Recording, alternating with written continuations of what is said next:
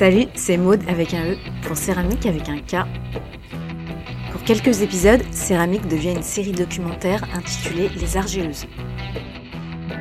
Un jour, une jeune élève me dit en atelier Il y a que des femmes ici Et elle n'avait pas tort. Dans ce cours de modelage, il n'y avait que des femmes et des filles. Et après réflexion, je me suis aperçue que c'était le cas également dans la très grande majorité des cours que je donnais. Et puis, euh, les marchés de potiers sont surtout des marchés de potières aujourd'hui. Les CAP tournage ou les promos céramiques des écoles d'art accueillent surtout des étudiantes.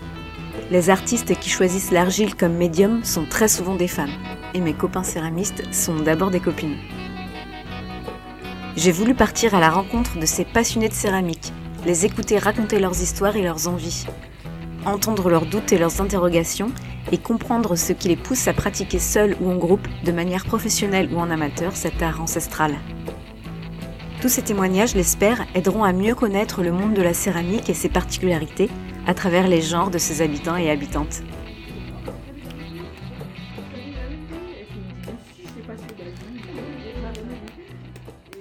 Euh, oh, c'est rigolo de revoir, de revoir, de revoir ça comme ça. C'est- Oh, tu, prends, tu prends 20 ans dans la tronche là Complètement. Lorsque j'ai débuté mes recherches, je me suis d'abord intéressée à la pratique amateur. C'est elle que je connais le mieux, puisque depuis maintenant une quinzaine d'années, j'encadre des cours de modelage et de sculpture pour adultes.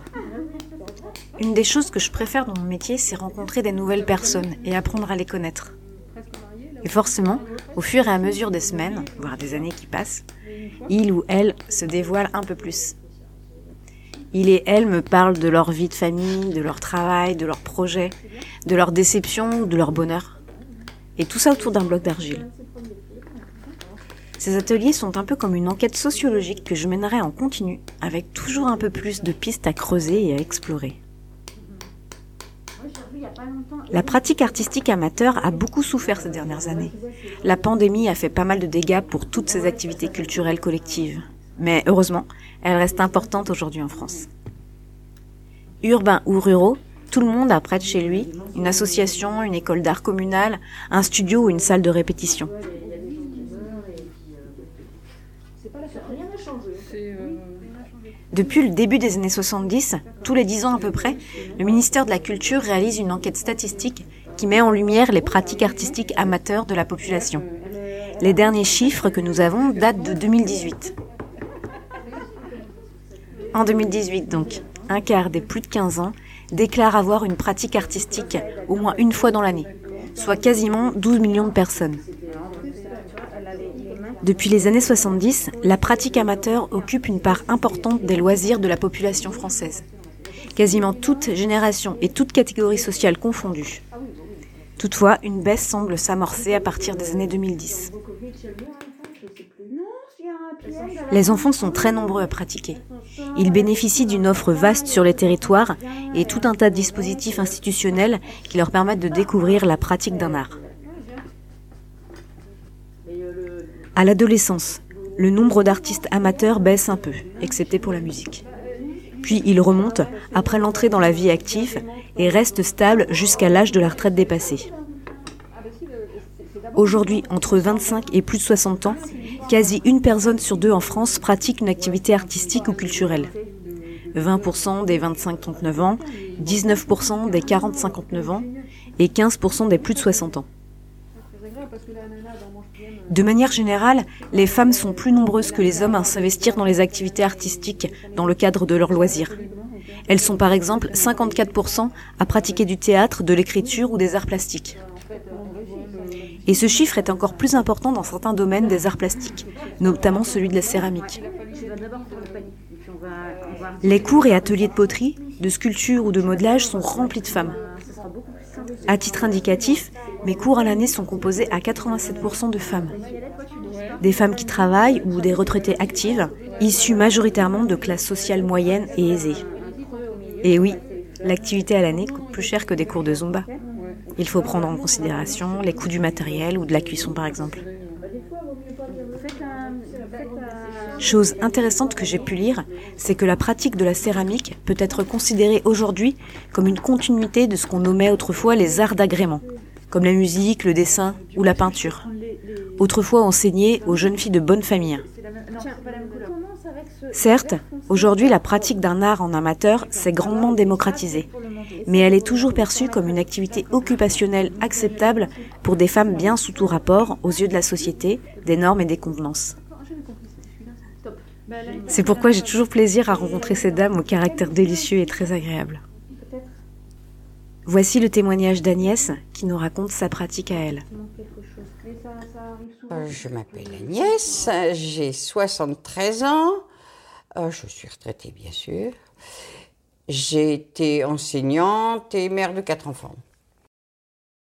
Ma grand-mère qui faisait de la, de la broderie euh, au, fuseau, là, comme dentelle de Bruges, là, eh ben, je la regardais, j'étais admirative. J'ai toujours eu besoin de faire travailler mes mhm. mains. Et j'étais dans une famille où il n'y avait pas beaucoup de sous. Et quand je voulais quelque chose, ma maman me disait, si tu le veux, fais-le.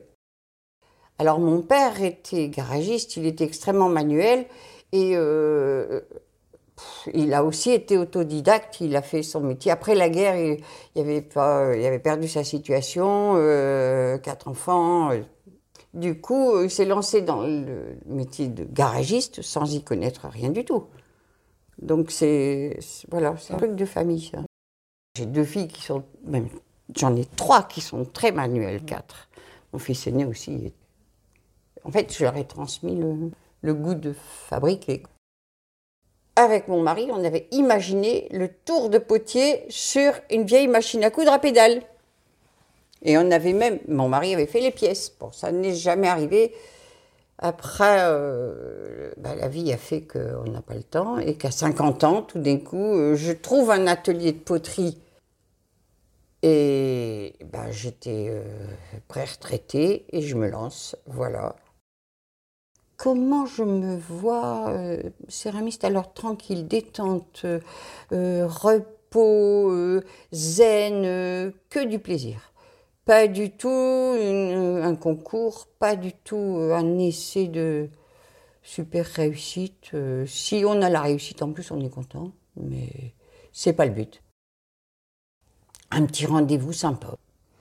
Euh, radio papotage, c'est très agréable et en plus, euh, pas de compétition, pas de challenge. On se communique les idées, on se donne des, petits tuyaux euh, couleur de d'émail, ceci. Enfin bon, tu vois, moi je mettrais une autre forme, plutôt je mettrais ça. Ça peut être des petites choses pour mettre dans les chambres de mes petits enfants. Et puis ça peut être tout d'un coup un petit challenge, euh, un vase euh, un peu plus élaboré, une petite statue, euh, ça c'est juste pour mon petit plaisir. C'est tout tranquille, chacun fait comme il sent et alors on n'a pas les mêmes idées, on discute de trucs forcément, il y a les élections, on discute de politique ou de tout ça. C'est tolérant c'est tranquille. Ce qui serait peut-être pas le cas dans des trucs exclusivement masculins, ou même ils n'oseraient même pas en parler. Mm. Bah, c'est un petit peu le, le dommage de l'histoire, parce qu'on en a vu euh, un ou deux venir, et on dirait qu'ils sont un peu inquiets de se retrouver au milieu des femmes. Ou alors, ou alors, il y a une telle connotation féminine dans la poterie que du coup, euh, ils viennent un petit peu puis ils repartent. Et c'est pareil d'ailleurs en peinture, dans les ateliers de peinture, c'est essentiellement féminin. De temps en temps, on voit arriver un homme qu'on essaye de chouchouter du mieux qu'on peut, mais c'est pas évident de... Euh, ben, de, les accrocher pour longtemps. Quoi. En peinture, il y en a, il y en avait deux qui étaient très accrochés, ça c'était bien. Mais en poterie, euh, comme s'ils avaient peur de l'œil de l'autre. Que nous, on est un peu plus relax. Hein, on a l'habitude d'avoir loupé une sauce ou. Hein, donc euh, on se casse peu la tête, quoi. Tandis qu'ils sont obligés d'être dans l'excellence. Tandis que nous, on s'en fout, on parle et on dit ce qu'on pense, et c'est pas pour ça qu'on est jugé. Euh. Bah, le jour où j'ai fait mes croix, la première fois que j'ai fait ça, il y a eu une espèce de vide artistique autour de moi. Je me suis dit, tiens donc Eh bien, c'est pas grave parce que j'ai recommencé. Et finalement, ils ont trouvé ça très bien la deuxième fois. Et ça ne veut pas dire que je suis une grenouille de bénitier, ça veut dire que mes petits-enfants, ils font leur communion, et ben finalement, ils vont mettre une petite croix dans leur chambre, et puis ils en font ce qu'ils veulent après. Mhm. Bah écoute, moi, ce que je fais, c'est comme ça. La peinture, c'est comme ça. Et puis, je vais aussi à Pludual, où je fais du tricot. Et c'est très sympa parce que, en fait, les femmes, elles sont là euh, aussi euh, faire euh, radio moquette et euh, à faire notre truc. Et pendant ce temps-là, les hommes, ils jouent aux boules. Et à 4 heures, ils reviennent. Tout le monde revient et on goûte ensemble. Et ben, c'est sympa. Et si par hasard il pleut, et ben les hommes ils viennent jouer au bridge ou je ne sais quoi, euh, poker, euh, ce qu'ils veulent, à côté de nous. Ils n'ont pas l'air d'être perturbés. hein. Alors c'est vrai, je peux plus jardiner. Le jardin, c'est ça aussi. Je peux plus le faire. Et ben là, ça m'apporte. euh, voilà, c'est euh, comme si toucher la terre, euh, tu retrouves des sensations et puis une espèce de. Bah oui, t'as pas besoin d'aller te faire masser, quoi. Hein? C'est bon, hein? L'oreille des. Je l'ai On peut aussi ajouter que la pratique d'une activité artistique est liée au diplôme et aux revenus. Les professions intellectuelles intermédiaires et supérieures sont de loin les plus nombreuses. Les employés et les ouvriers ne représentent que 19%. Comme dans toutes les pratiques culturelles d'ailleurs. Dans les ateliers de céramique, on retrouve une majorité de professions médicales ou d'enseignantes, en activité ou retraitées. Donc je m'appelle Anne, Euh, voilà, je suis professeure de sculpture depuis 2007. Euh, J'ai un parcours euh, d'autodidacte, mais avec pas mal de formations. Et, euh, et voilà, je suis avec des publics très très différents, des élèves adultes, euh, enfants, des familles, des groupes constitués de toutes sortes. Euh, on a des ateliers qui accueillent du public régulier, qui viennent, euh, qui sont, qui sont habitués aux espaces euh, qui sont leur sont proposés, qui vont avoir, qui vont être très autonomes dans l'espace et qui vont venir plus ou moins régulièrement. Donc, par exemple, tous les mercredis matins, qui vont avoir leurs habitudes, leurs habitudes pour s'installer, pour trouver leur matériel. Donc c'est vrai qu'il y a dans ce groupe, alors je pense à un groupe, un groupe qui vient le samedi après-midi et samedi matin. Alors euh, ce sont des réguliers hein, et euh, on va avoir, c'est vrai, des, des, abonnés qui, euh, qui arrivent, qui s'installent, qui sont autonomes, qui vont chercher leurs affaires, leurs pièces, etc., qui vont nous, nous, nous, nous parler de leur journée, éventuellement de ce qu'elles ont prévu dans le week-end. Et, euh, et puis elles vont papoter entre elles ou pas. Et en fait, on a ces, personnes, on se rend compte si on écoute un petit peu, bah, que euh, ce sont des profils de personnes assez actives, euh, plutôt des femmes, et qui vont, qui font beaucoup de choses, qui n'ont pas que cette activité-là, qui aiment faire la cuisine, qui doivent s'occuper des enfants, qui doivent repartir, repartir ailleurs, juste après, qui sont toujours peut-être un petit peu pressés aussi. Et, aussi, ce sont euh, des, personnes qui, sont, qui peuvent être assez bavards, euh, qui vont beaucoup parler d'elles, euh, qui vont parler de leur vie, qui vont parler de leur travail, et qui des fois se retrouvent avec une collègue, avec une amie. C'est le moment de parler de tout ça. Donc, bah, on peut être intégré dans leur conversation. Donc, on a connaissance de tout ça. Donc, plutôt, voilà, des actives des actives, euh, des très actives même, je dirais. Puis alors, il y a aussi ceux qui prennent le temps, qui sont là pour prendre le temps, pour se faire plaisir, qui n'ont pas d'objectif de modelage, euh, euh, qui peuvent être plutôt en retraite, et qui, qui veulent faire des choses pour elles au départ, et puis après, quand elles voient qu'elles sont à l'aise, elles vont avoir des commandes d'une copine, d'une autre copine. Et faudra, et puis elles voudront faire de la terre chez elles avec ces fameuses copines. Alors, il y a une proportion d'hommes, euh, très très mince, je ne sais pas combien. Bah, sur presque 50-60 abonnés, il doit y avoir 5 ou 6 hommes. Alors, est-ce que cette activité autour du modelage. euh, Alors, les hommes qui, aiment faire le modelage. euh, sans donner de prénom, il y a un monsieur qui vient le mercredi matin, il fait des pots à bonsaï à chaque fois.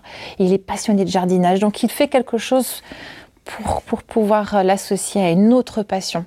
Et il y a un autre monsieur qui vient et qui lui euh, fait de la peinture et il fait des sculptures qui répondent à ces peintures, enfin qui sont qui, ont la même patte un petit peu quoi, la même euh, la même facture quoi. Et donc c'est vrai que c'est intéressant euh, de voir que c'est en association avec autre chose. C'est pas l'argile pour l'argile, il y a autre chose derrière. En tout cas pour ces deux messieurs. C'est vrai que bah, les retraités, je connais moins, ce moins leur ancien travail. Euh, peut-être que parce qu'elles viennent là comme retraitées et puis que le boulot, c'était, c'est fini, je ne sais pas. Donc je connais un peu moins euh, dans les retraités quelle était leur, leur catégorie socioprofessionnelle. Bon, ceux qui sont actifs aujourd'hui, bon, il y a des métiers libéraux, infirmières, euh, éducateurs, éducatrices spécialisées. enseignants aussi, professeurs. alors c'est marrant, il y a aussi tout un petit ensemble aussi qui travaille dans des laboratoires, qui sont dans de l'analyse médicale. Euh. Est-ce que les femmes se rendent plus disponibles pour ça aussi? Ça peut être ça, je ne sais pas.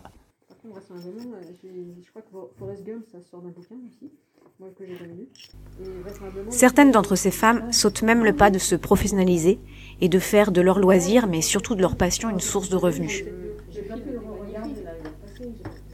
Le cadre dans lequel elles ont pu créer est devenu suffisamment sécurisant et rassurant pour qu'elles se sentent légitimes à produire et montrer une œuvre. Comme si pouvoir s'exprimer seule, en autonomie, dégagé de toute contrainte familiale et matérielle, avait contribué à la construction de leur confiance en elles. La pratique de la céramique est pour ces personnes une manière de dévoiler leur personnalité et d'enrichir de mille petites choses essentielles à leur équilibre ressentir les émotions, apaiser les tensions, entrer en contact avec les autres et stimuler la créativité. Alors donc je suis Camille, j'ai 38 ans et je suis prof slash sculpteur slash auteur. Voilà. Et euh, parfois les trois à la fois. Déjà, moi je, compartimente assez facilement euh, dans ma tête euh, y compris pour, être efficace, je trouve. C'est-à-dire, par exemple, dire, bon, je consacre la matinée à l'écriture, puis l'après-midi, je monte dans mon atelier. Euh, euh, et euh, je me suis rendu compte que je ne pouvais pas compartimenter complètement. déjà parce qu'en fait, parfois, son réseau professionnel, c'est le premier réseau vers lequel se tourner pour essayer de se faire connaître aussi en tant qu'artiste. Mais j'ai franchement eu l'impression de faire mon coming out. Voilà, c'est vraiment, c'est l'impression de, révéler une facette de moi qui jusqu'ici était secrète. Et c'est encore pire avec le côté auteur, euh, j'ai envie de dire. Euh, donc, ouais, euh, moi j'aurais bien aimé avoir le droit d'être plusieurs personnes différentes et mm, séparées les unes des autres, mais on n'a pas le droit d'être schizophrène professionnel, donc. donc du coup, j'essaye de, voilà, d'en parler un peu, de, mais, mais encore une fois, je, voudrais assez, que les œuvres puissent être prises, décrochées de leur auteur, et euh, ouais, j'ai un peu de mal avec ce côté. Euh, on me dit qu'il faudrait que je m'expose finalement beaucoup plus pour attirer l'attention sur ce que je fais, sur les réseaux sociaux par exemple, euh, et je suis pas du tout, du tout à l'aise avec cet aspect-là. Et je pense que c'est une des raisons qui font que je suis pas prête de lâcher mon emploi salarié, c'est que ça m'offre aussi la liberté de, ne créer que si j'ai envie de créer. voilà, je n'ai pas de pression comment dire, euh, euh, économique à produire. Donc je peux vraiment être libre de, bah, là c'est ça que j'ai envie de dire, et puis bah, là j'ai rien à dire, donc j'attends. et donc oui, je pense que je, ne me vois pas du tout, en tout cas pas avant très long terme, lâcher l'emploi salarié pour être plus que artiste-auteur. Je pense que je suis efficace aussi parce que je compartimente beaucoup. Mhm. C'est-à-dire que quand je suis à mon boulot, je suis vraiment 100% à mon boulot. Je suis pas en train de penser ni sculpture, ni écriture, ni rien du tout. Et en même temps, euh, là, cette année, alors c'est la première année que j'ai réussi à obtenir ça, mais j'ai un jour entier où je suis pas au boulot, où ma fille est à l'école, où mon homme est à son boulot. Et euh, cette journée-là, c'est voilà, c'est vraiment euh, important.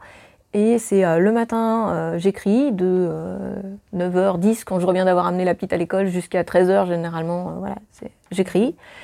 après, je me laisse une pause pour manger, pour justement changer de casquette. Et puis, et puis l'après-midi, je vais dans mon atelier. jusqu'à ce qu'elle rentre de l'école. Et après, ben après, je suis maman jusqu'à. voilà, c'est par. C'est compartimenté et moi, ça me, ça me, convient bien comme ça, en fait. Je trouve ça plus difficile de. Je, par exemple, pendant les, les vacances, je ne peux pas écrire. Parce que pour écrire, j'ai besoin vraiment d'être complètement toute seule. Je peux faire, euh, voilà, si j'ai une pièce qui est quasiment faite, je peux faire du, du polissage ou, euh, ou la maquiller, puisque c'est comme ça que je patine mes sculptures, mais, euh, mais je peux pas. Le processus créatif, c'est généralement toute seule, ou tard le soir, ou la nuit. Mm-hmm. Je dors pas beaucoup aussi. ça, c'est un critère à prendre en compte. Comment on fait pour jongler avec tout? Bah, on dort pas. ça marche bien. Alors, euh, l'atelier, ça, a été un combat hein, pour le pour l'avoir, pour qu'il ne soit pas aussi euh, chambre d'amis, euh, comment cagibi de rangement, voilà. Donc, je suis devenue un peu féroce, donc ça va, du coup. Bon, sauf pour ma fille qui aime bien squatter. C'est aussi une pièce qui a un statut un peu à part dans la maison, dans la mesure où j'ai dit j'ai dit, les hommes et les enfants sont les bienvenus euh, à condition qu'ils euh, euh, ne laissent rien à eux traîner. Voilà. Et donc c'est un petit peu, parfois c'est la pièce la mieux rangée de la maison, parce que c'est la pièce qui est sous contrôle. Voilà. ça aussi, ça fait du bien.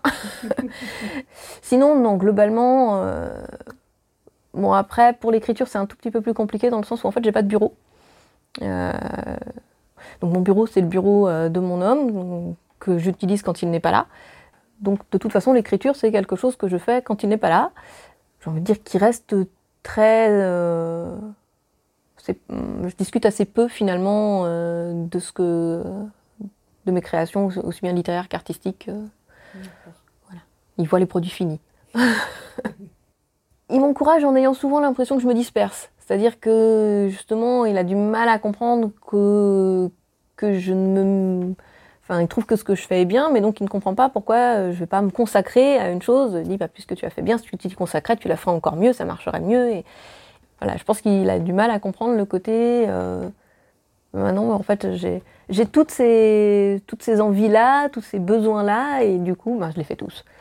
Je suis un petit peu comme Antigone à ce niveau-là, renoncer, euh, enfin choisir c'est renoncer, et bah, je veux pas renoncer, donc je veux pas choisir, donc je fais tout. Et tant pis si je dors pas beaucoup.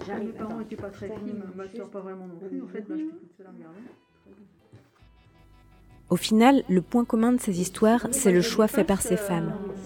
Celui de s'accorder un espace rien qu'à elles. Que ce soit par défi ou concession, loin du tracas matériel et familial ou toute autre charge mentale. Ce moment qu'elles créent est une petite bulle apaisante dans laquelle elles peuvent librement penser et créer. Dans son essai Une chambre à soi, Virginia Woolf dit L'art de la création exige la liberté et la paix.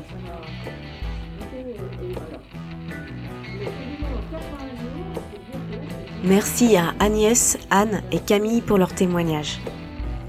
Un grand merci à Swazik, Sarah, Marianne et Maureen pour leur retour constructif et encouragement toujours hyper motivant. Et une dernière petite dédicace aux élèves et abonnés qui me font confiance, certains depuis presque une décennie et demie. Merci à vous. Et sinon, on n'oublie pas de s'abonner et de laisser un gentil commentaire sur les applis, ça m'aide beaucoup. À bientôt pour une nouvelle rencontre autour de la Terre.